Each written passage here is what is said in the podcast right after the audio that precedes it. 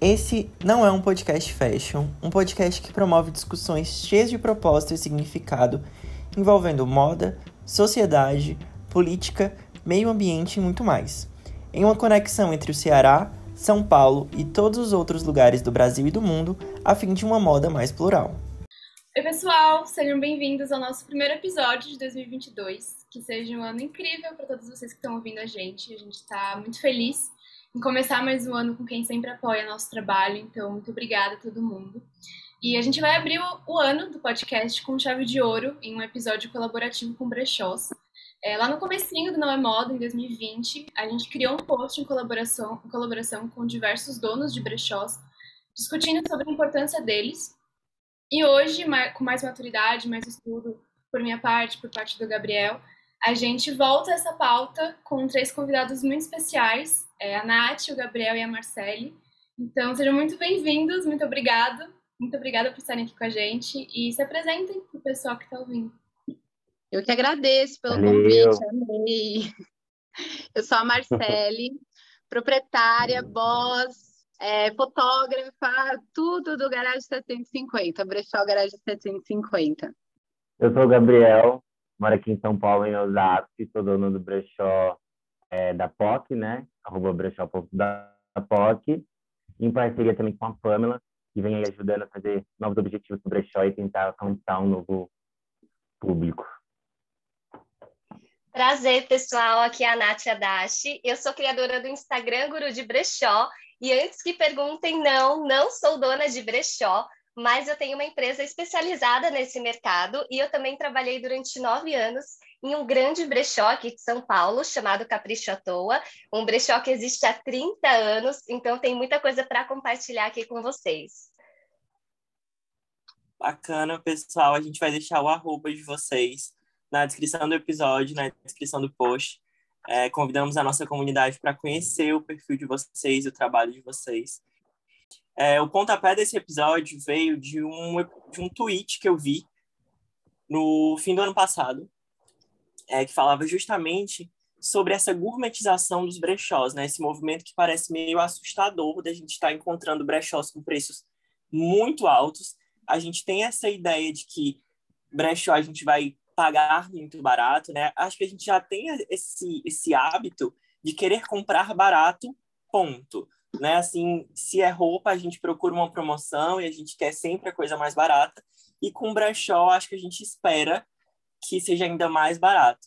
A gente trouxe isso na nossa comunidade, colocamos algumas enquetes nesse comecinho de ano, e a gente viu que muitas pessoas também ainda têm essa mentalidade de que o preço do brechó tem que ser mais em conta do que em uma loja de roupa, entre aspas, nova.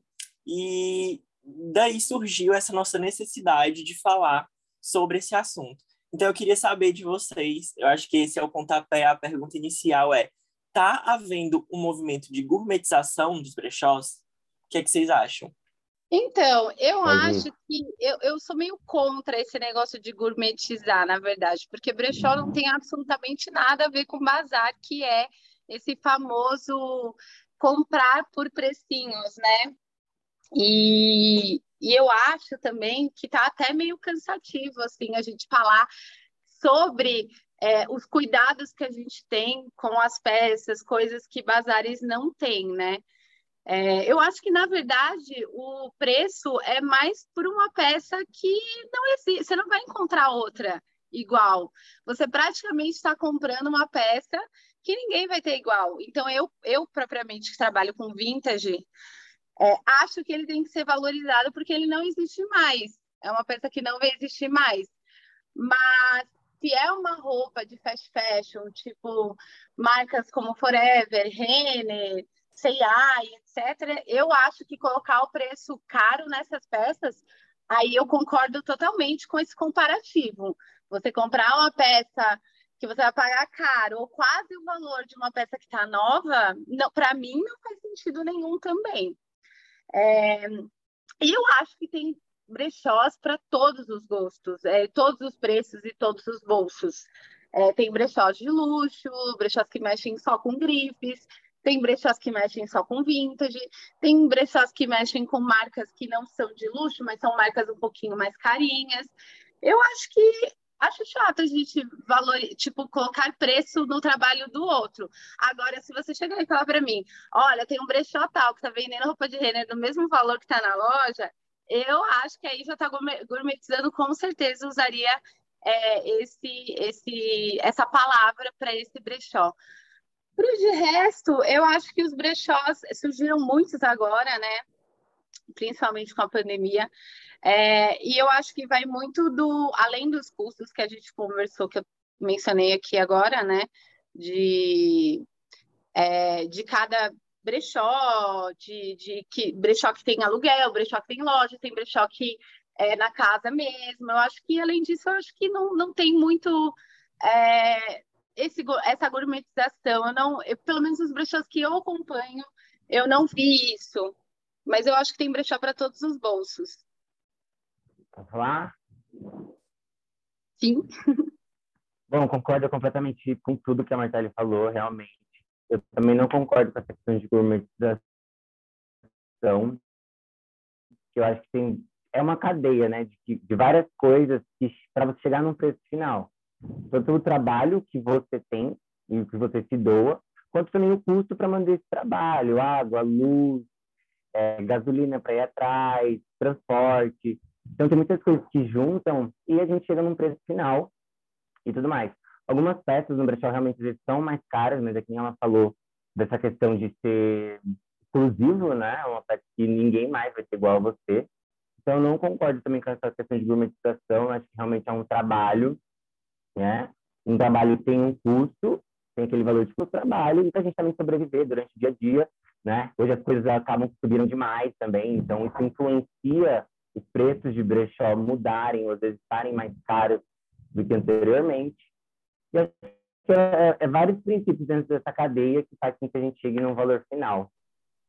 É claro que ficou na moda esse termo gourmetização. Eu lembro uma época que teve até um meme de brechó raiz, brechó Nutella, né? Tinha essa vibe. E as pessoas consideram o brechó raiz aquele bazar, na verdade, que trabalha com doações, que trabalha com preço fixo, que trabalha com peças que às vezes têm defeito, não tem uma curadoria, e começaram a chamar os brechós Nutella de gourmetizados, que são brechós que têm uma curadoria, que vai passar por uma avaliação, que o brechó compra ou trabalha em consignação.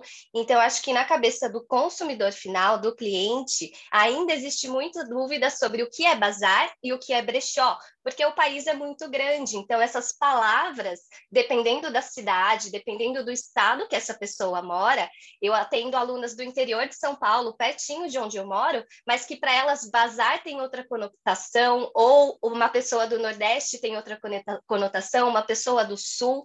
Então, é importante falar que, de maneira geral, Bazar é uma instituição financeira, né, uma ONG, na verdade, que não tem fins lucrativos, não tem fins ganhar, lucrar. E eu sempre levanto a bandeira, como consultora e mentora de brechós, que brechós são empresas, negócios, elas têm fim lucrativo. Então, se eu pudesse trocar, assim, a palavra, ao longo dos anos, eu não acho que eles estão gourmetizando, eles estão se profissionalizando, e é isso que eu batalho bastante, né? Por isso que eu tenho cursos, mentoria, consultoria, e trago sempre conteúdo gratuito todos os dias na minha página, para as pessoas entenderem que brechó quando formalizado, ele paga imposto igualzinho quem trabalha com peça nova. Quem tem funcionário sabe o quanto isso pesa folha de pagamento. Né? Eu trabalhei num brechó que tinha mais de 100 colaboradores. É um brechó que sustentava mais de 100 famílias.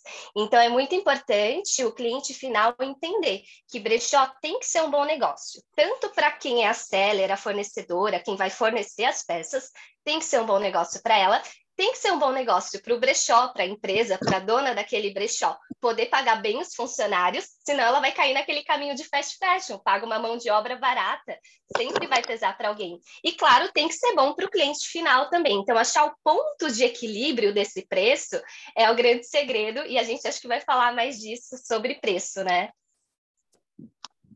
Total. Eu acho interessante vocês falarem porque vocês estão em São Paulo, em um mercado de brechós que está muito em alta. Aqui em Fortaleza, eu ainda sinto que existe uma deficiência muito grande nos brechós e até no acesso aos brechós. E eu acho que em diversos outros estados também devem passar por isso, sabe? falando da minha experiência, é, fora os brechós do Instagram, que eu não conheço muitos aqui em Fortaleza, é, a maioria dos brechós são no centro da cidade e são espaços que não são atrativos, sabe? Não são.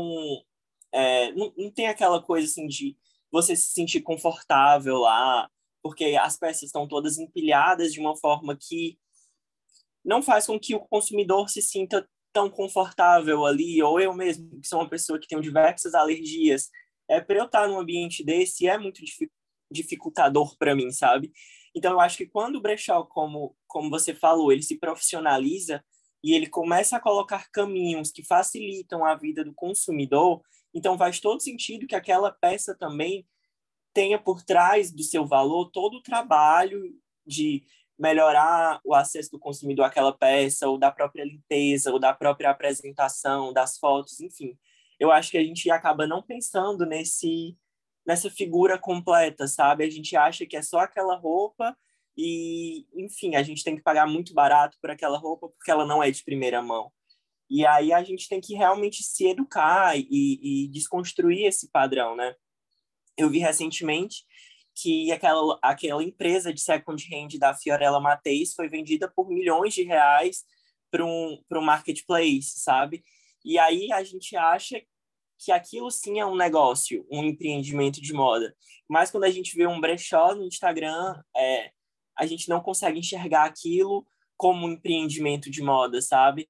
Então eu acho que a gente precisa ainda desconstruir mesmo essa nossa cabeça, essa nossa visão, entender o que é basal, o que é brechó, e entender que esses brechós do Instagram e, e de locais fixos também são empreendimentos de moda, né? Como é que a gente consegue apresentar para o consumidor é, essa desconstrução, sabe? Essa mudança de visão sobre os negócios de moda que trabalham com second hand. Aí é, é uma total desvalorização. Eu, assim, graças a Deus, é, foi uma mentalidade que eu fui construindo com os meus clientes. O bom é que, assim, os meus clientes cresceram comigo, né? Então, o meu brechó foi crescendo, eu fui crescendo os meus clientes e eles também foram pensando de maneira é, diferente. E, cara, é, é uma coisa que, assim, é muito engraçada, porque a maioria das pessoas, essas pessoas que reclamam sobre o preço de uma roupa, é, sobre tá gourmetizado, vão em lojas novas e numa loja que ganha milhões e assim nem se importa de comprar, de passar o cartão, de comprar à vista no dinheiro. E nos brechós, que são grande maioria mulheres, é assim, né, temos um menino aqui, mas a maioria são mulheres, é, gente que, que ficou sem nenhum tipo de renda, é, e a pessoa tá lá, né, tentando batalhar, e a pessoa fica lá com aquele sofrimento, ai, tá muito caro, ai, porque se for para assim, eu vou é, numa loja comprar roupa nova.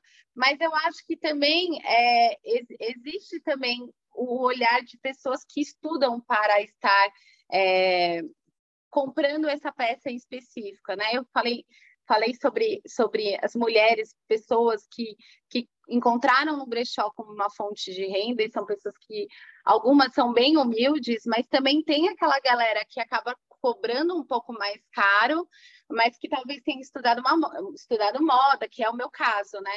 Então, quando eu pego uma peça, eu não estou pegando uma peça, ah, achei bonitinha. Eu olhei aquela peça e falei, cara, eu acho que essa peça aqui tem todo o potencial, eu vou fazer um look.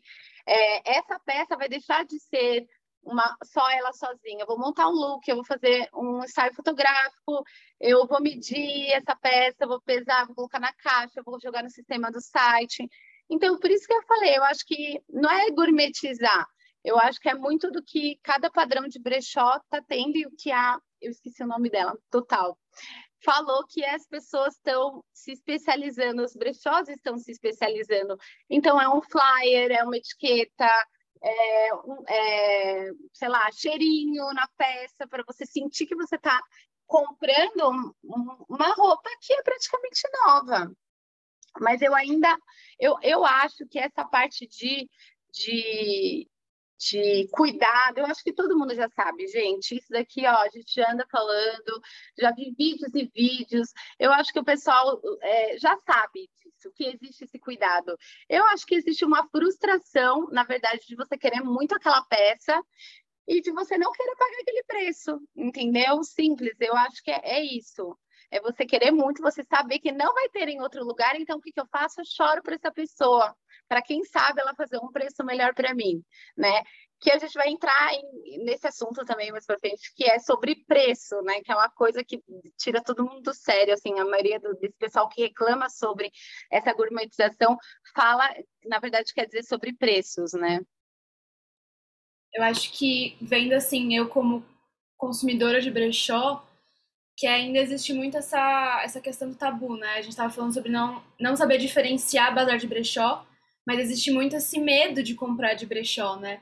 É, a gente até recebeu uma, uma pergunta da Olivia, que ela tá perguntando o que, que vocês acham sobre as pessoas que falam que essas roupas têm energia, tipo, por já ter sido uma roupa de outra pessoa. E aí eu aproveito para fazer também uma outra pergunta sobre como vocês entraram nesse meio do brechó e se vocês já tiveram algum balde de água fria, assim, digamos assim, nessa questão de falarem de energia, de falarem que é roupa velha, de questão. Essa falta de educação mesmo que a gente ainda tem aqui no Brasil, infelizmente, em relação a brechó. Como que foi essa experiência com vocês? É, então, o meu, minha primeira experiência, na verdade, quando eu comecei o brechó, isso era uma, uma coisa muito em alta, né? Esse lance da energia. Eu me lembro, eu ainda tenho a minha primeira etiqueta. Eu lembro que a minha primeira etiqueta, eu tinha uns, umas escritas atrás, falando um passo a passo para você energizar a sua peça, porque isso era uma coisa que aparecia constantemente quando eu me apresentava e falava das minhas roupas de brechó. É, então eu tinha feito um passo a passo na época de tipo, você pega essa peça, você coloca todo o seu amor nessa peça, bota para lavar e depois que ela vai colocar o seu cheiro, porque assim, gente, não é porque eu compro no brechó, esse brechó tem uma curadoria, porque eu, eu sou compradora de brechó. Eu não, não estou falando de bazar, de lugares onde eu garimpo, estou falando de outros brechós, de outros brechós mesmo, né? É, eu sempre coloco as minhas roupas para lavar, porque eu gosto do meu amaciante, minha minha, minhas coisinhas aqui. Então, eu acho que nisso eu sempre passei isso para os meus clientes. Né? Essa foi o primeiro impacto, a primeira conversa que eu tive para desmistificar esse negócio da energia.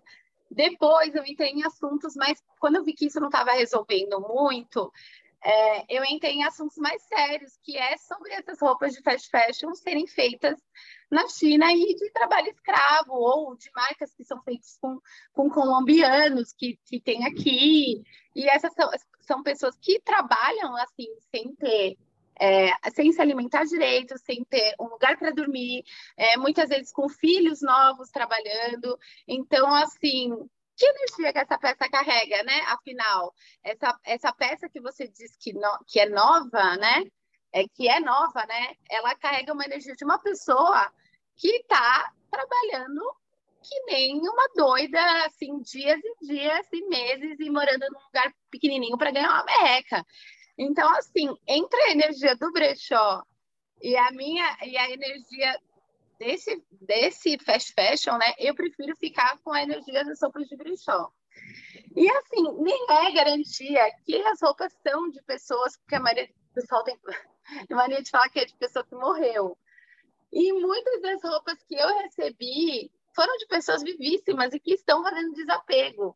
Então, assim, nem sempre essa roupa é de uma pessoa que já faleceu e que ela foi e doou tudo entendeu? E outra, gente, essa pessoa pode ter sido, se por acaso foi, porque é, é, difícil a gente saber realmente a história. Eu falo por mim, tá? Não posso falar pelos, pelas pessoas que estão aqui, garimpam, mas pelo menos eu, eu nem sei de que, de, é, qual é exatamente a história da pessoa que estava usando essa roupa.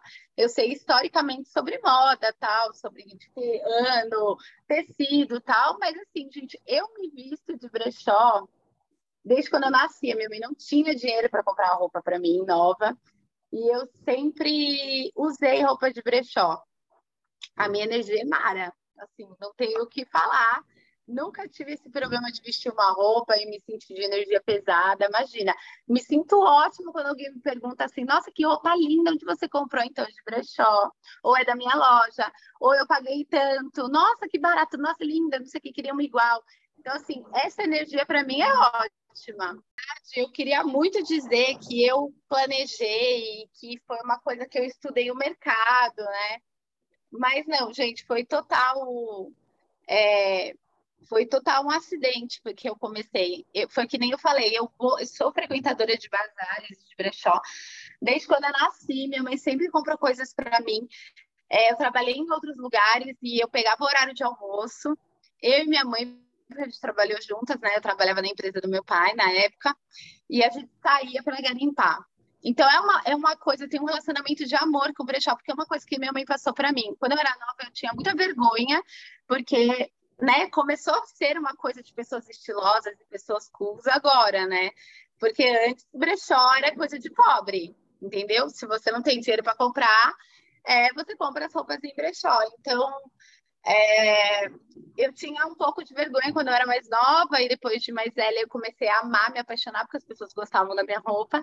Então eu sempre tive um relacionamento de muito amor com garimpo, sempre foi minha vida assim. E aí teve uma vez que eu fui, estava desempregada, estava desiludida, e engraçado que isso sempre esteve na minha vida, mas eu nunca pensei nisso como uma fonte de renda. Eu nunca tive em quem me espelhar, né? Naquela época não tinha é, a Sofia, é, pelo menos ela não tinha feito nenhum livro, nem nada, que é a dona Girl Boss todas, né? Que é até da série. Eu não tinha quem me espelhar, então eu nunca tive essa ideia, tipo, nossa, vamos montar um brechó lindo, maravilhoso, com tudo bonito, com tudo que eu acho bonito, com através do meu estudo.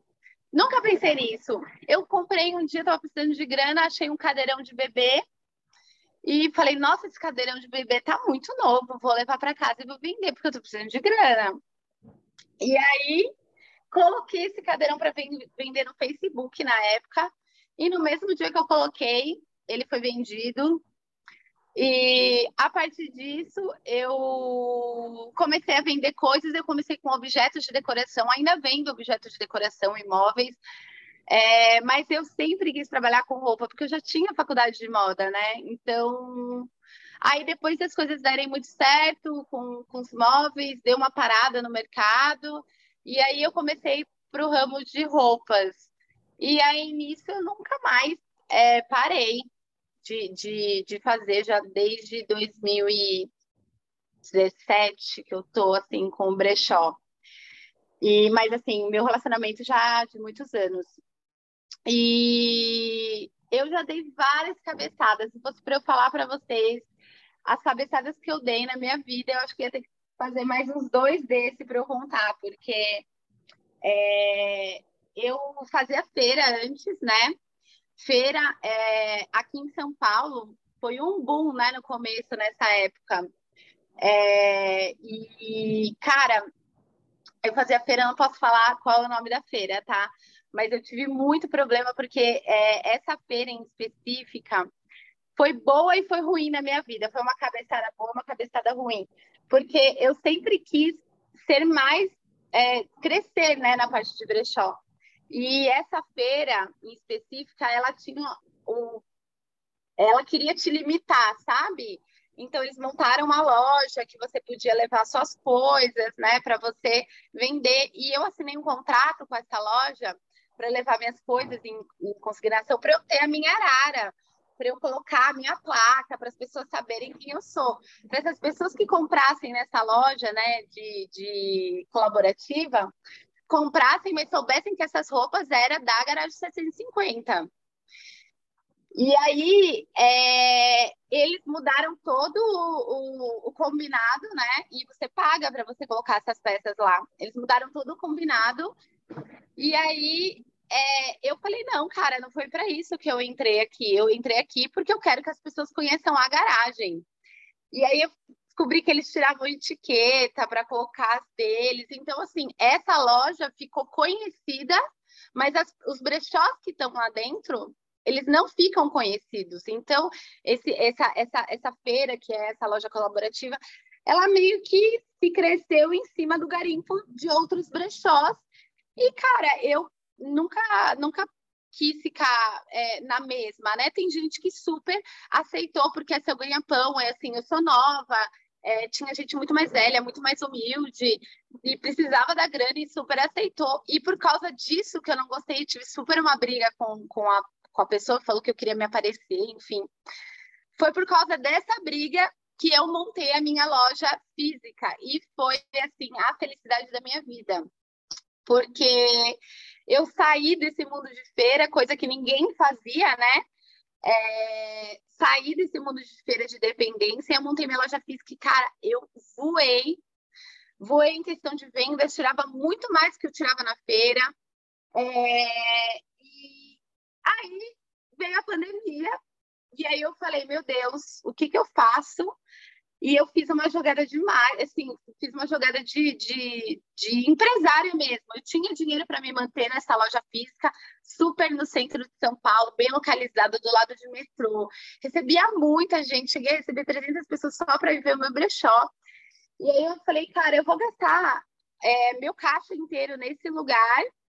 É, se eu nem sei quando isso vai voltar, quando as coisas vão normalizar, ou eu fecho minha loja física, guardo é, essa minha, esse meu caixa, que está ótimo, e vou tentar online.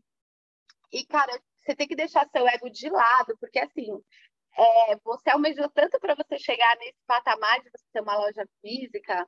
Eu estava quase contratando funcionário, já estava com funcionário. Chegar nesse patamar para você dar um pé atrás, Cara, eu, eu, acho que eu fui muito corajosa. Eu, eu, muito, assim, coloquei meu ego lá embaixo, porque é, eu falei, cara, não é inteligente eu continuar com essa loja. Não é inteligente, eu não sei quando você vai voltar ao normal. E, cara, foi a melhor jogada que eu fiz. É, então, assim, eu sofri muito, chorei muito, gente. Achei que eu tava andando para trás, mas foi ótimo. Eu tive que começar do zero, óbvio, porque a internet para mim era uma coisa paralela, né? É, e, de repente, de uma hora para outra, teve que ser todo o meu foco para isso. E, cara, foi ótimo eu ter feito isso. Eu cresci, né? Passei dos meus 10 é, organicamente, sem fazer.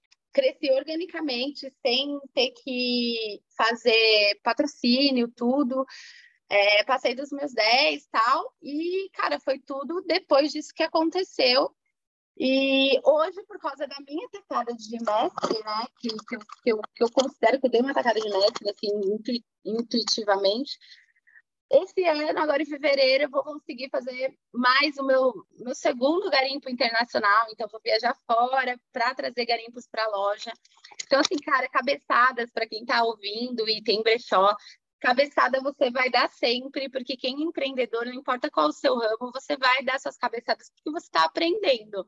Eu acho que o que é importante é você tentar tirar proveito disso e tentar ver o que, que isso tem para te agregar, o que, que, você pode fazer com essa situação.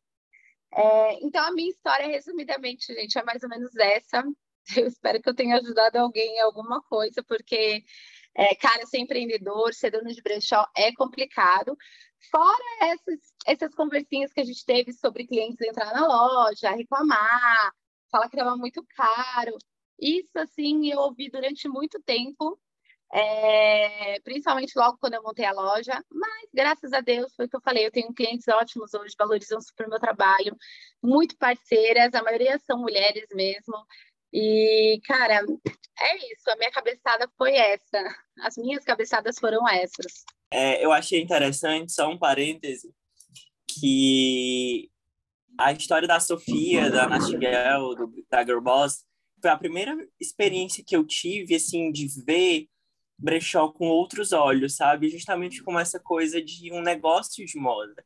E é muito importante mesmo a gente ouvir histórias e conhecer histórias de pessoas que estão aproveitando as oportunidades e criando negócios de moda que fazem todo sentido, né? Hoje em dia, tipo, a, a iniciativa do brechó faz todo sentido, porque junta questões econômicas, sociais, ambientais, enfim. É, os Instagrams de, de brechó estão cada vez mais bonitos, mais bem trabalhados, com fotos cada vez mais incríveis e uma comunicação que faz a gente querer conhecer o brechó para além das peças, né? Então, assim, você falou da Sofia e eu li o livro, eu vi a série, eu acho que se, a, se os nossos ouvintes não assistiram a série no Netflix ou não conhecem o livro, o livro Girl Boss, vale muito a pena. Nossa, obrigação, gente, é muito Vale mesmo.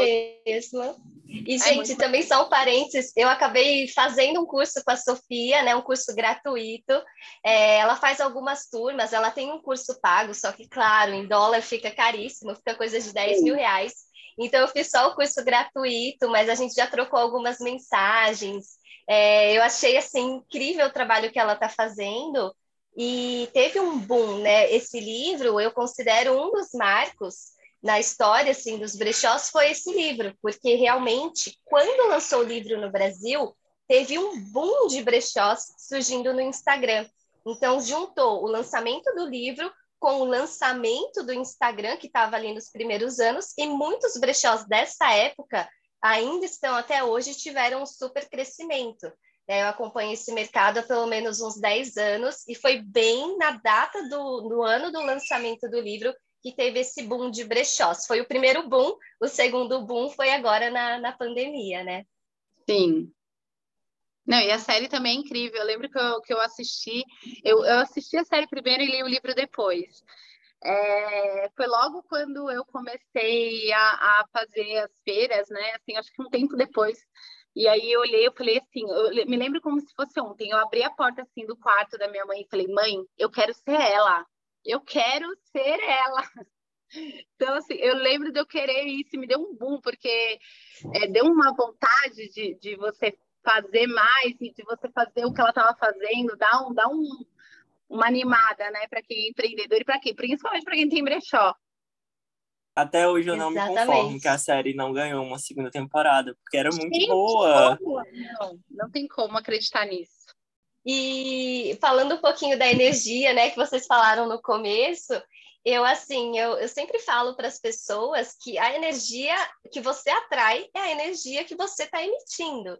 Então, se você está passando coisas boas, positivas, você vai pegar uma roupa que tem energia muito positiva. A energia vem muito mais de você e é o que você atrai do que vem da roupa, do objeto, né? Tá muito mais nas pessoas. Eu sempre falo isso e é engraçado que eu trabalhei em um brechó. Agora eu vou contar um bastidor aqui. Eu trabalhei em um brechó que não pegava roupa de gente falecida. Olha que engraçado. Então, dentro do próprio brechó, existia um pouquinho desse preconceito. E se alguém ligasse lá e falasse: olha, uma pessoa faleceu, eu quero vender as peças dessa pessoa, o brechó não pegava. Era engraçado, mas é, é real. Também o foco do brechó que eu trabalhei sempre foi peças atuais. Quando chegava vintage, a gente indicava outros brechós, porque em outros brechós ia ser muito mais valorizado né, pelo público. A questão de preço, é, como eu trabalhei em um brechó muito grande, quando eu digo muito grande, é um brechó que recebia aos sábados mil pessoas, um brechó que recebia por dia duas mil peças, eu digo recebia porque hoje deve ter caído um pouquinho, né, por causa da pandemia, mas recebia em média duas mil peças únicas por dia.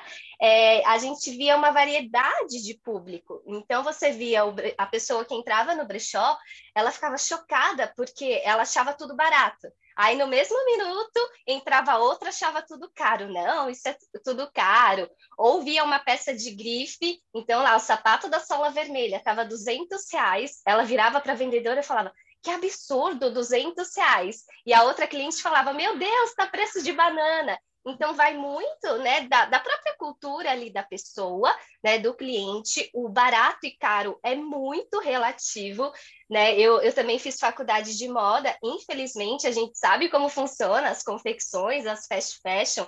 A gente sabe que alguém está pagando preço para o produto ser barato, ou que tem uma superinflação ali só por causa da marca. Né? A peça em si custa 10 reais, mas só porque tem a etiqueta da marca essa peça vai custar mil, porque isso acontece, a gente sabe.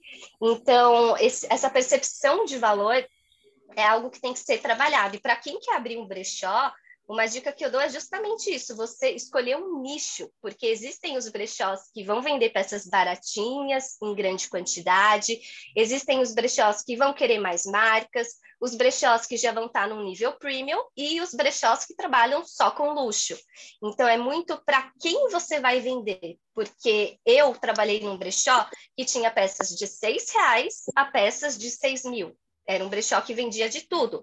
Por que, que ele conseguia fazer isso? Porque ele está há 30 anos no mercado, há mais de 30 anos. Então, ele tinha essa cartela de clientes. Quem vai começar agora é melhor escolher um nicho para você se especializar, para você focar toda a sua comunicação, toda a sua o seu mix de produto, a precificação, ter um norte, né, para que você venda a peça certa para a pessoa certa. Então, só um exemplo, no brechó que eu trabalhei, uma bolsa lá de grife estava 4 mil reais. Tinha gente que achava um absurdo. E aí a gente entrava num e-commerce brechó especializado em luxo, a mesma bolsa estava 14 mil. 10 reais de diferença, mesmo sendo a mesma bolsa, mesmo as bolsas sendo iguais, usadas, o mesmo modelo. Porque a diferença é o público desses brechós, né? Tá? Essa é a grande diferença, você entender ali do seu público e oferecer o produto certo para a pessoa certa, porque tem público e tem espaço para todos os tipos de brechó.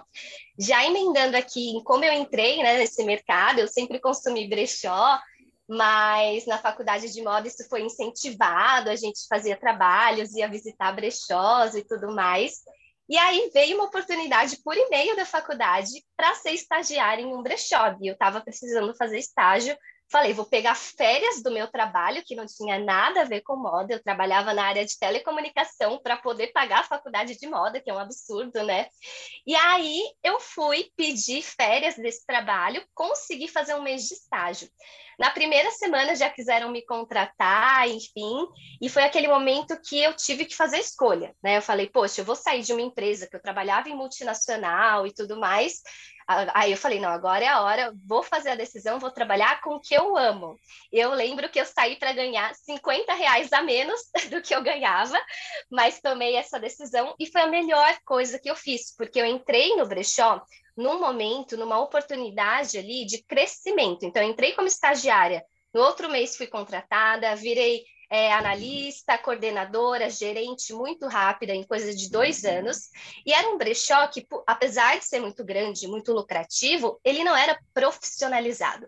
Então, eu ajudei em todo esse processo de profissionalizar os brechós, desde contratar uma gerente de RH, contratar alguém para o financeiro, contratar alguém especializado para determinada área de TI, por exemplo, eu ajudei na construção dessa estrutura de uma empresa, de um negócio, de um brechó, e conseguir também criar os setores dentro da empresa, participar da gestão como um todo nesse brechó, porque só para ter ideia, só a minha equipe de marketing tinha sete pessoas, então as pessoas não imaginam tudo que está por trás de um brechó. E só de TI a gente tinha dois programadores, é, empresa terceirizada, então tudo, todo esse bastidor do brechó as pessoas não têm noção. E, e, eu, quando eu entrei, eu me apaixonei mais ainda pelo negócio, porque eu realmente, como designer de moda, eu não via um caminho de trabalhar com criação, infelizmente. Né, porque a gente cai nisso, ou o produto sustentável fica muito caro, ou você vai acabar trabalhando numa uma confecção e ganhar uma merreca. Então, eu vi no brechó uma oportunidade de unir todos os pontos da sustentabilidade né, que é realmente pensar no meio ambiente, na economia, porque isso é importante também, e também pensar nas pessoas. Quando eu vi o tanto de empregos, quando eu entrei no brechó, ele tinha mais ou menos 50 colaboradores, a gente dobrou esse número, foi para 110. Né? Então, é a oportunidade que esses brechós vão dar para as próximas gerações. Eu acredito muito que os brechós eles vão se profissionalizar e nos próximos cinco anos eles vão, eles já empregam muitas pessoas, mas eles vão empregar muito mais pessoas. Isso é oportunidade, isso é crescimento, isso é realmente profissionalizar um setor. E aí eu fiz a minha segunda escolha, né? Porque quando veio a pandemia, imagina, eu trabalhava nesse brechó que eu amava o meu emprego, achei que eu ia ficar lá para o resto da vida, sair de cabelo branco aposentada, e veio a pandemia, eu tive que tomar a segunda decisão de me manter no mercado de brechós só que eu pedi demissão para ficar em casa com meu filho e decidi abrir uma empresa de consultoria e mentoria. E aí as pessoas começaram a pedir curso. Hoje também eu trabalho como agência, prestando serviço para o brechó. Então a gente presta serviços relacionados a marketing, comunicação, toda a parte digital, a parte de fotografia, criação de conteúdo. Então, existe uma demanda, além dos brechós em si serem uma oportunidade de negócio, tudo que envolve um brechó. Então, sei lá, se você está ouvindo esse podcast e você é da tecnologia, pense em um programa, um aplicativo para brechó. Se você é da área de contabilidade, gente, o que as minhas alunas mais têm dúvida é contabilidade. Se especializa na contabilidade para brechós, você vai chover cliente para você. Então, brechós não é só o brechó em si, a loja, o varejo. Tem muita oportunidade em torno dos brechós e esse segmento só tende a crescer. Várias pesquisas mostram isso, né? É muito importante a gente entender que é um mercado que está se consolidando, mas tem muito ainda para crescer. É, eu entrei nesse mundo do brechó por causa de uma amiga que ela até ia participar aqui, que é a Pamela Goldin, que junto com a mulher dela tem um brechó D4, né? Elas tinham entrado nesse, nesse meio dos brechós e tudo mais, e elas vão para um, um segmento mais feminino. E aí a Pamela chegou em mim e falou assim, meu, vamos abrir um brechó masculino, né, voltado para o público gay. É uma coisa que ainda não tem muito, não surgiu muito. Você é super, tipo, tendente, né, vai nesse, vai, vai nesse quesito e tal, e é closeiro. E vamos abrir um brechó para levar isso. O brechó da POC, que é uma coisa que é para todos, é para quem se sente bem, para quem quer deu para gente magra, para gente gorda, para negro, para branco, não importa. Era um brechó que vem abraça todo mundo, você usa o que você quer usar e sinta bem. E aí a gente começou, né? E aí agora a gente está nesse projeto de poder alavancar os brechó, obviamente da rede social que mudou muito. O, o, cliente do brechó também em relação ao Instagram, e hoje tanto essa publicação não chega tanto mais igual chegava antes para esse cliente que era um consumidor ali. Então acho que está um pouco meio difícil de entender como a plataforma está funcionando. E é isso, mostrar cada vez mais para a galera que tipo, a gente tem que pensar no brechó como uma forma consciente de a gente ter um futuro mais próspero até mesmo no nosso planeta, porque a indústria fast fashion e desse consumo rápido está destruindo o planeta. É 98 milhões de toneladas utilizadas todo ano em relação a recursos naturais. É 93 bilhões de metros cúbicos utilizados de água para lavar essas roupas. É 20% da poluição das águas potáveis que a gente tem é essa moda fast fashion que está estragando é 1,2 bilhões de toneladas de carbono que são soltadas né, no nosso ar todo ano também. Então, assim, a gente está caminhando para um processo de devastar. Então, assim, a gente tem que ter essa consciência de consumir em brechó é, pensando no rebelde de todo, né? De, tipo assim, para a gente se manter aqui, para a gente estar bem aqui, para a gente não faltar nada. O, a questão do brechó é, é enxergar esse lado, é ver essa questão do, do da, da, reciclagem. Tem uma pesquisa que indica que tem 80% das roupas que elas são né, doadas ou descartadas são produtos que podem ser utilizados em 100%, que é um produto que não está desgastado, que é um produto que não vai é, te trazer um prejuízo né, durante alguns prazos. E também mostra que hoje né, a, a galera da fast fashion está fazendo essa questão de mistura de matérias-primas e está fazendo até mesmo que essa porcentagem caia. E essas roupas se degradem de uma forma assustadora, né? Então, tipo, elas acabam indo para o meio ambiente não conseguindo ser recicláveis exatamente por causa dessa mistura. Eu acho que é isso. Eu acho que também é esse pensamento que a gente tem que seguir em relação aos brechós. É uma questão empresarial, né, lucrativa, mas é uma questão também ambiental e de mostrar uma nova visão para o público. Então, é, o que o Gabriel falou é extremamente importante é, sobre essa questão da natureza. Quando você compra brechó, você está ajudando de diversas formas mesmo, né? Tanto ambiental como é, você está ajudando um microempreendedor, é, como você também está é, pagando um preço mais em conta aí por uma peça que isso também o Gabriel falou muito importante, uma peça, gente, que dura há muito tempo, porque é, é por isso, cara, eu sou do vintage, tá, gente? Por isso que eu levanto a bandeira do vintage aqui. Cara, uma peça vintage, ela tá lá linda, intacta, e ela já tem Sim. mais de 20 anos. Então, cara, esse negócio do preço, você tá pagando uma peça mais barata do que uma roupa que você comprou. E essa sua roupa você vai levar para você pode dar uma jaqueta de jeans grosso para o seu filho e ele passar para o seu neto. Então é uma peça de roupa que vai durar durante muitos anos. Então, cara, é isso que eu falo. Quem, quem vai por preço, é, eu acho que não é a galera vibe brechó. Eu não, não acredito que esse pessoal seja dessa vibe que entende realmente o que é o brechó, que entende é, todo esse contexto. Tipo, até entende, mas não se importa, entendeu? Então, acho que quando vem esse tipo de gente falar que isso tá gourmetizado, porque, gente, de verdade, é, o Instagram tá aí.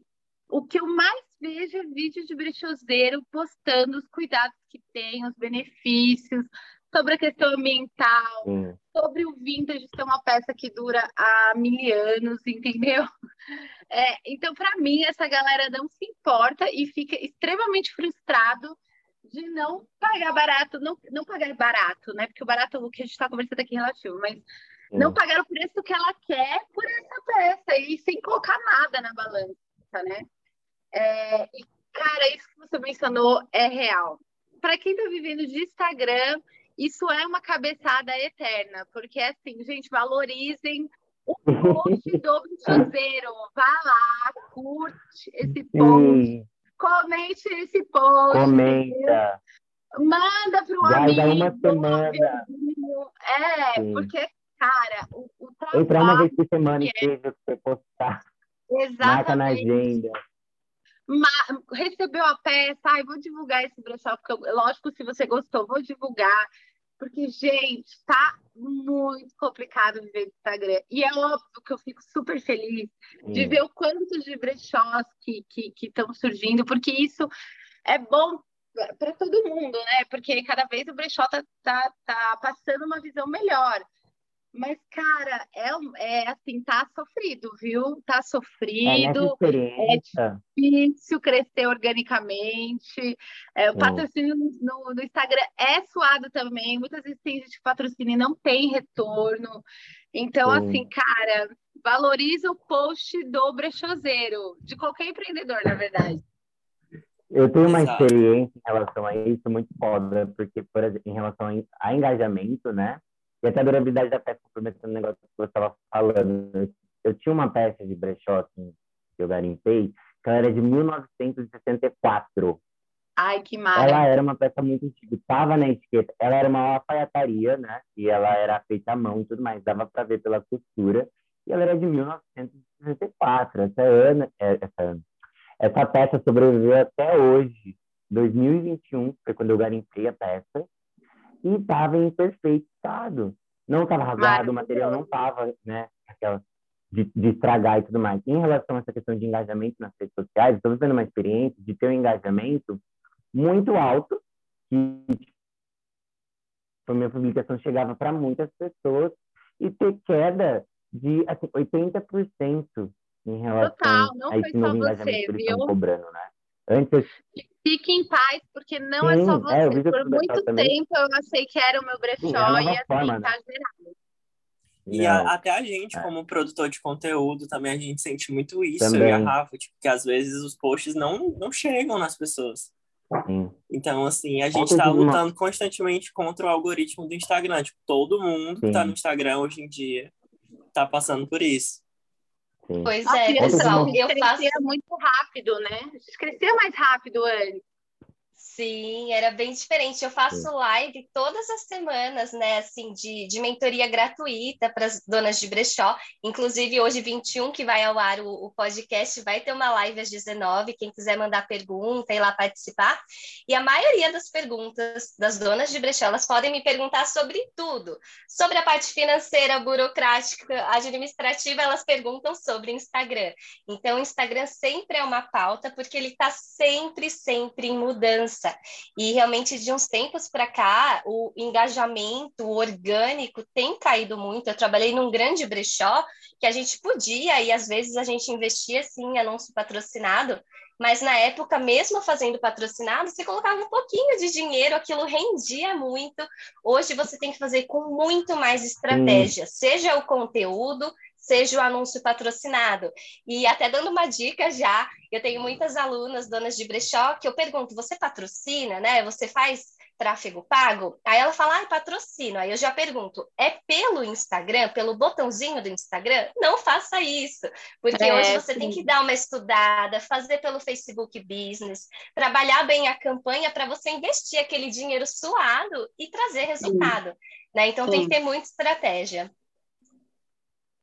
Sim, eu acho que o próprio fast fashion deixou a gente muito mal acostumado, né? Digamos assim, a gente teve várias pessoas que mandaram na nossa caixinha de perguntas sobre como essa essa questão do barato rápido, assim, né? A roupa muito rápida e muito barata acabou tirando esse real objetivo, né? Do que a moda é, do que a moda deveria ser. E entrando nessa parte do preço, né? Que a Marcele falou que a gente iria entrar, tem até um comentário muito legal, uma, um depoimento, digamos assim, da Aurora, que ela fala que dividiu o escritório com o brechó e que elas tinham peças de 5 a 10 reais mas também tinham peças, que chegavam a 600 reais por conta da qualidade. Tem muito disso que o Gabriel falou, de uma peça de 1974. Tipo, claro que você não vai vender uma peça de, da, década de 70 por, sei lá, 50 reais. E ela falou que tem muita gente que exagera em alguns casos, né, de colocar o valor dessa... Porque o brechó tá muito no hype, entre aspas, digamos agora, né? E a, a, tem gente que realmente coloca esse preço em cima, mas que tem que valorizar o, esse trabalho que a gente está falando ah, desde que o episódio começou, né? E que ela comprou muitas peças lá e que valeu cada centavo, porque são peças incríveis. Acho que essa questão de, do capitalismo é deixa a gente muito mal acostumado, né? Então é terrível pensar como a gente se degradou nesse sentido de consumo. É, e o brechó, ele tão influenciou o fast fashion, gente, eu forever, ele tá total vintage, Renner tá super Sim. vintage, gente. É, assim, o brechó influenciou e pegou um pedaço de, dessa galera que vendia, porque assim, empresa grande, gente, eles ficam de olho em tudo, eles não querem perder um mísero pedaço de venda, entendeu? Então, assim, ele viu que deu um boom vintage, cara, você olha na Renner, você olha na C&A, você olha na é, sei lá, na, na Riachuelo, total vintage. É que assim, agora eles estão num vintage anos 80 total. A gente que já tá na galera de brechó, o anos 80 eu vendo, mas assim, eu nem fico tanto em foco mais nos anos 80. Eu tô mais, tipo, indo para os anos 60, 70 agora, né? Então, tipo, os 80 nas, nas fast fashion ainda tá bombando, tá popularizando agora. Mondins foi pegar moda agora, né? E a gente já estava nisso já faz muito tempo. É, então, tipo, para vocês verem o quanto o brechó ele tá, está tendo, né? Um espaço na moda. A gente está ditando regras, né? Sempre foi, na verdade. A street style sempre foi uma inspiração para passarela. E agora a galera street, tipo, galera muito de centro que, que, que curte muito o vintage. Eu gosto de misturar o vintage com o atual, né? É, gosto de, de ter ambos os nichos né, na, na, no, meu, no meu Instagram. Então, que assim, eu para pegar essa galera que reclama do preço, uma galera que quer pagar muito baratinho, eu tenho dois processos de venda. Eu também faço live, eu faço uma live que, gente, é assim, o estouro no meu Instagram. O pessoal gosta muito, se diverte muito, que é o Game Online, que era físico quando eu tinha a loja física, e agora ele é online. Eu faço lives quase todas as semanas. E, e, eu vendo peças de 5 a 50, e às vezes já fiz até live semana passada em, em salvo. Peças de 5 e 10 reais. Mas, cara, são peças atuais, foi o que eu falei. Eu, eu, meu forte é vintage, eu valorizo vintage. É, então, essas peças mais atuais, que eu sei que tem uma, uma duração menor, cara, é 20, 15, 5. Eu coloco um vintagezinho às vezes no meio, que não saiu no site, quero dar uma queimada, eu jogo. Então, assim, eu super. É, na verdade, eu não critico ninguém que queira pagar 5 e 10 reais na peça. Eu acho que todo mundo tem o direito de querer comprar e se a sua situação financeira é essa, cara, é, tem brechós que vendem, eu mesmo vendo, faço essas lives, inclusive, gente, vai ter segunda e terça, para quem estiver ouvindo, quiser, vai ser live queima online 7 horas da noite. É, tem, tem brechós que fazem isso, eu faço isso, mas, cara, peças minhas que são raridades, peças de grife, peças que têm uma modelagem totalmente diferente, que tem um corte, que tem é, uma proposta que você não vai ver em lugar nenhum, não dá para vender por esse valor, não, não, não tem como. É aí que a gente ganha, a gente, porque assim, é, a gente às vezes dá uma sacada. Às vezes eu pego, nossa, quanto você pagou? Gente, eu acho isso super deselegante. Perguntar o quanto que você garimpou uma peça e aonde você garimpa? Isso é uma pergunta que eu recebia muito. Onde você garimpa? Gente, nenhum brechauzeiro vai te falar onde você garimpa. Né? Assim, é uma coisa que é meio que um, é um segredo. Tipo, é um lugar que você vai sempre. Apesar que a maioria dos lugares, é, as pessoas que não são brechauzeiros não conseguem ir porque são de dia de semana. Mas é, é, um segredo, é um lugar que você é onde você ganha seu dinheiro. Se você espalha para todo mundo e aquele lugar fica super né, popular e tal, cara, acabou, né, meu negócio. E o que, que aconteceu? Então, ah, eu queria dar uma. Voltou. Com a chegada do TikTok, do Reels agora, essa questão da galera colocar na internet e explodir os fornecedores é uma coisa que também tá, tipo, atrapalhando muito os brechós em relação a isso. Porque a gente fazia um trabalho de pesquisa, de ir atrás, de ficar no Google por horas procurando lugares para garimpo, bomba Reels agora que a galera expõe na internet os nossos fornecedores, é uma coisa que está trabalhando muito também, eu acho, o movimento. Eu não, eu não me incomodo muito, assim, eu acho que, é, né, é, os bazares, os lugares que garimpa, é, cara, acho que tá aí, pode ir tudo mundo. Agora, assim, eu, foi que você falou, eu fiz uma pesquisa. Eu fui e demorei um tempão para encontrar. E eu vou te passar assim, tipo, não, né? Não dá. Então, eu, eu acho que, tipo assim, é, o bazar tá aí, né? De qualquer canto do lugar. Gente, qualquer lugar você encontra um bazar. Pra você pagar esse valor. Pra você pagar bem Sim. baratinho. É, o, o, a única coisa que atrapalha é você saber desses lugares e você chegar e falar, ah, mas você pagou tanto, e graças a Deus isso nunca aconteceu comigo. Se pagar muito barato, você quer ganhar nisso, gente, se vocês colocarem na ponta do lápis o quanto uma brechadeira precisa vender para ela ter um salário digno, né? E tipo assim, isso quem separa e consegue ter um seu salário, né? Porque às vezes fica tudo misturado na empresa, né? Valor da empresa com, com o salário, com o seu prolabore. Por exemplo, é, então, assim, faça as contas de quantas peças uma brechoseira, se fosse para vender tudo por 10 reais ou tudo por 5, quanto você precisa vender? E quanto que eu paguei nessa peça para ter que vender isso? E a minha etiqueta? E o meu aluguel? Porque eu, no caso, eu tenho um escritório alugado. Eu tenho, eu estou no meu apartamento, mas eu tenho um escritório. É, e a minha gasolina, e o tempo que eu fiquei na fila, e a mulher puxando a roupa da minha mãe, eu disputando com ela. E o meu almoço, que eu fiquei sem almoçar, entendeu? Então, assim, cara, eu acho isso muito chato. Você não, você vai lá, eu digo você, tipo, pessoa que frequenta, você vai lá, pega cinco pecinhas de roupa e vai embora para casa. Eu não, tem que carregar sacolas e sacolas, suada, num calor, entendeu? Pegar a fila imensa para pegar as melhores peças. Sim. Então, assim, gente, não é tudo que vocês veem, não é só na superfície, tá? É aquele velho ditado, tem um iceberg enorme aqui, um pedacinho aqui, tem todo, embaixo do oceano tem todo um negócio atrás, entendeu? Coisas que às vezes as pessoas não falam. Então, assim, o preço, é muito ruim você chegar e você colocar preço no trabalho dos outros. Não façam isso, isso é deselegante, isso é chato. Você não está na vivência do outro. Se você não. Eu, gente, isso na verdade para tudo, na internet, porque eu acho que a internet está muito poluída. Você não gostou de alguma coisa que alguém escreveu? Passa. Você não gostou, achou que tá caro? Achei que tá caro. Falei para mim mesmo, passo. Então, assim, é simplesmente vida que segue. Tem tudo para todos os preços, todos os bolsos. E é isso, entendeu? Agora falar ah, isso é muito chato. É que nem você pôr o preço no valor de uma faxineira, é, um, um, sei lá, um cara que retira o seu lixo, entendeu? Ah, é, assim, valorizar o trabalho do outro, eu acho isso ó. Então não façam isso não com, com não só com brechazeiro, mas com qualquer pessoa, tá?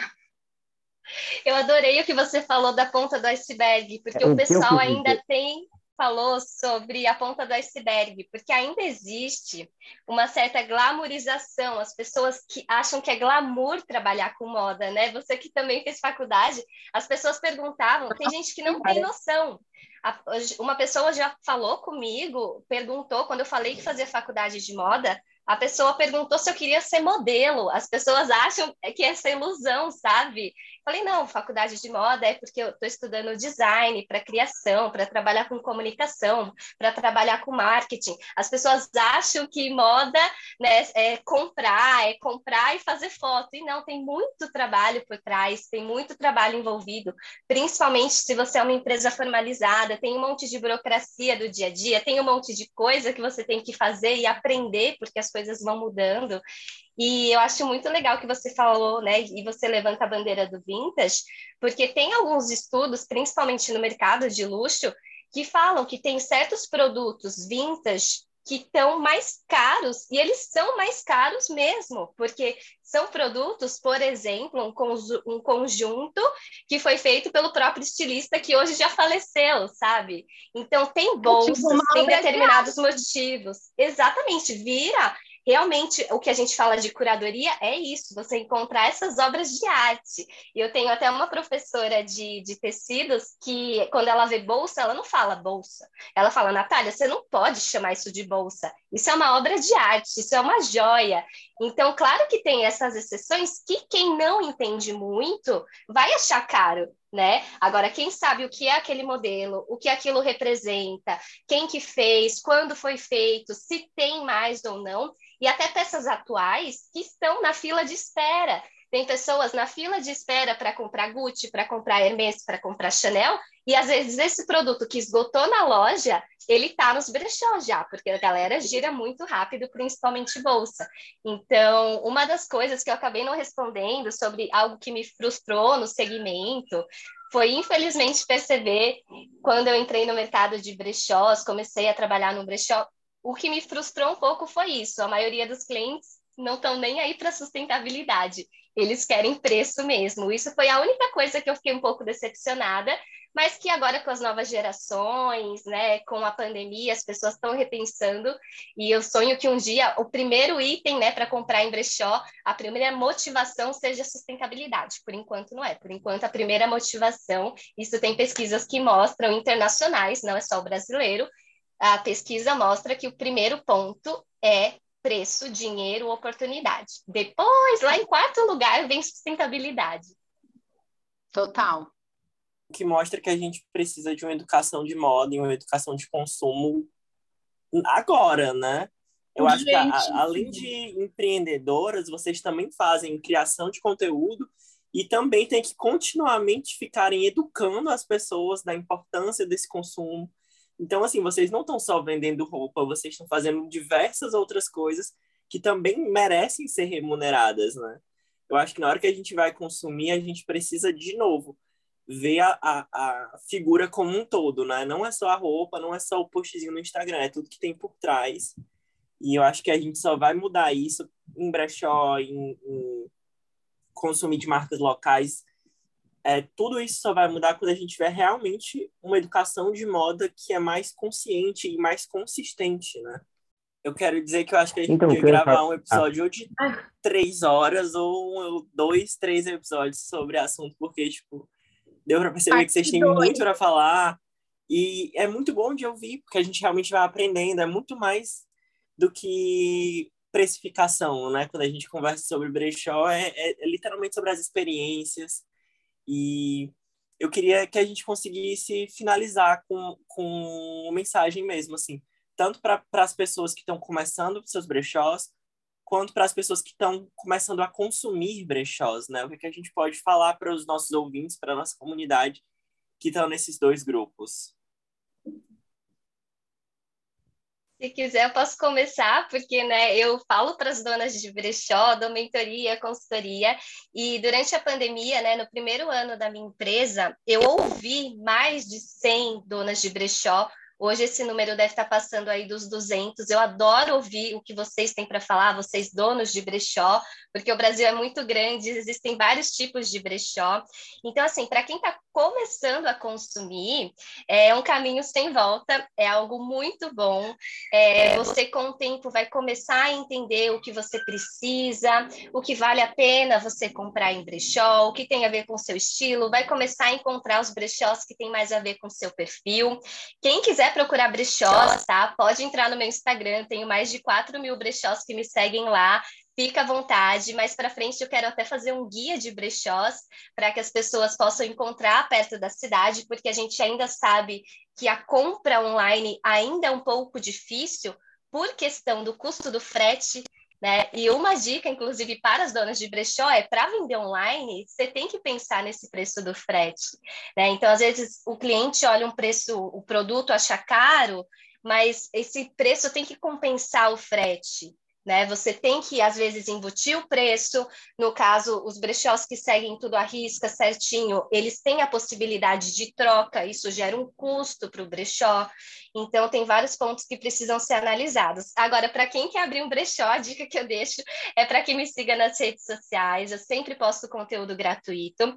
Escolha o seu nicho e lembre-se que não precisa só ir em bazar, garimpar para revender. Você pode muito bem trabalhar com consignação e normalmente as melhores peças, os melhores achados estão dentro do guarda-roupa das pessoas. É o seu papel como curador ali do brechó entrar no guarda-roupa dessas pessoas e tirar essas peças que estão paradas lá, porque tem muita gente que ainda é apegada, a gente tem que fazer essa galera desapegar. Então, se você tem um brechó, o mesmo investimento que você faz de tempo, de conteúdo, de tráfego pago para atrair cliente, você tem que fazer esse investimento também para atrair fornecedores, atrair pessoas que queiram vender para você ou trabalhar em consignação. Essa é a dica que eu deixo para vocês. É, bom, o, a dica que eu dou para vocês é valorizem os brechós, é, fiquem atentos é, sobre o estilo, é muito mais do que é, vocês gostarem ou não, é, foi o que a gente estava conversando. Tem muito brechó que está virando é, produtor de conteúdo, né? Como que, que a gente estava conversando aqui. Então, valorizem isso, valorizem esse trabalho. É, sempre pensem que peças que, que não existem mais, tem um valor diferenciado mesmo. É, convido vocês também a conhecer meu brechó, o Brechó Garagem 750. Por lá eu vendo tanto peças vintage no site, como as lives com peças de 5 a 50, para quem acha que, que não tem é, peças baratinhas, a gente tem lá. E, gente, eu tento proporcionar para vocês é, não só uma experiência de compra, mas uma experiência de, de combinações, tá? Eu sempre faço é, esse, esse lance de montar looks. E assim, gente, valorizem os brechós, comprem mesmo. Eu não estou falando isso só porque eu sou brechoseira, é porque eu compro também em outros brechós, tá? Eu, eu valorizo a galera que, que, que, tá, que tá nesse ramo, porque eu sei é, do quanto que é difícil, né, essa área. E eu adorei falar aqui com todo mundo, com vocês. Foi ótimo, uma experiência maravilhosa. É, e para quem quer saber os perrengues de empreendedora, eu também convido vocês a, a, a, seguir o meu Instagram pessoal. Lá eu posto meus perrengues que eu não posto no, no garagem, né? Eu posto no, no Instagram do Sally Teams, para quem quiser seguir o meu pessoal, se você gostou de mim, me achou Mara, simpática. Tô brincando. Pode me seguir também, que eu dou lá várias dicas, tá bom? E é isso, gente. Amei, amei muito conversar com todos vocês. É sempre muito bom falar desse nicho que, assim, mudou a minha vida para melhor. E, assim, eu sou muito, muito, muito grata à minha história e a todos os perrengues e as pessoas que eu conheci no meio do caminho para transformar a empreendedora que eu sou hoje. E vocês estão nessa caminhada aí que eu tive. Muito obrigada. Para falar também em relação a quem está, né, quem está começando é sempre se planejar, parar, analisar o que você quer alcançar, o lugar que você quer chegar, o que, que você quer impor dentro do brechó, a pesquisar uma administração também ali, né? Como você conseguir ter sua finança, como postar, que hora postar, é, onde garimpar, como calcular o valor de sua peça, como calcular o gasto que você tem nisso. Então, ter um planejamento, acho que é o principal fator antes de chegar e pular de cabeça, que até mesmo eu fiz no começo foi um furacão, né? Então, se planeja, pesquise, conheça. Tem muito material gratuito na internet de tudo hoje, de tudo que você possa ter dúvida. Joga no Google, você consegue achar, consegue né, trazer conhecimentos à tona. E para a galera que é consumidor, a alternativa que eu dou é a gente começar a entender o que o brechó traz de benefício a gente e não só pensar em preço, mas o que ele nos traz de conhecimento e de oportunidade para crescer. Né? Ai, gente, muito obrigada. Estou muito feliz de ter feito esse episódio com vocês. Acho que acho que agregou demais para todo mundo. Vai ser um episódio muito incrível. E, enfim, muito obrigada por serem tão incríveis, por terem topado falar com a gente, porque realmente a gente tem que estar muito disposto a ouvir e a aprender. O Gabriel falou que a gente precisa estar sempre se educando nisso. E foi de suma importância vocês estarem aqui. Então, muito obrigada. Fiquei muito feliz. Né? Ai, obrigado também. Foi um prazer. Foi uma delícia mesmo conversar com vocês. Melhor forma de começar o ano com o nosso podcast. Lembrando a nossa comunidade, a gente vai deixar o arroba de todos eles aqui. Vamos compartilhar também no Stories agora, no dia que estiver lançando o podcast, todos os perfis convidar vocês a conhecerem, a seguirem e a valorizarem o trabalho incrível desses profissionais. Muito obrigado, pessoal. As portas do Não é Moda estão abertas sempre para que vocês precisarem. Apoiem os brechoseiros. Obrigada. Valeu. E Gente, parabéns pelo conteúdo de vocês. Obrigada. Maravilhoso.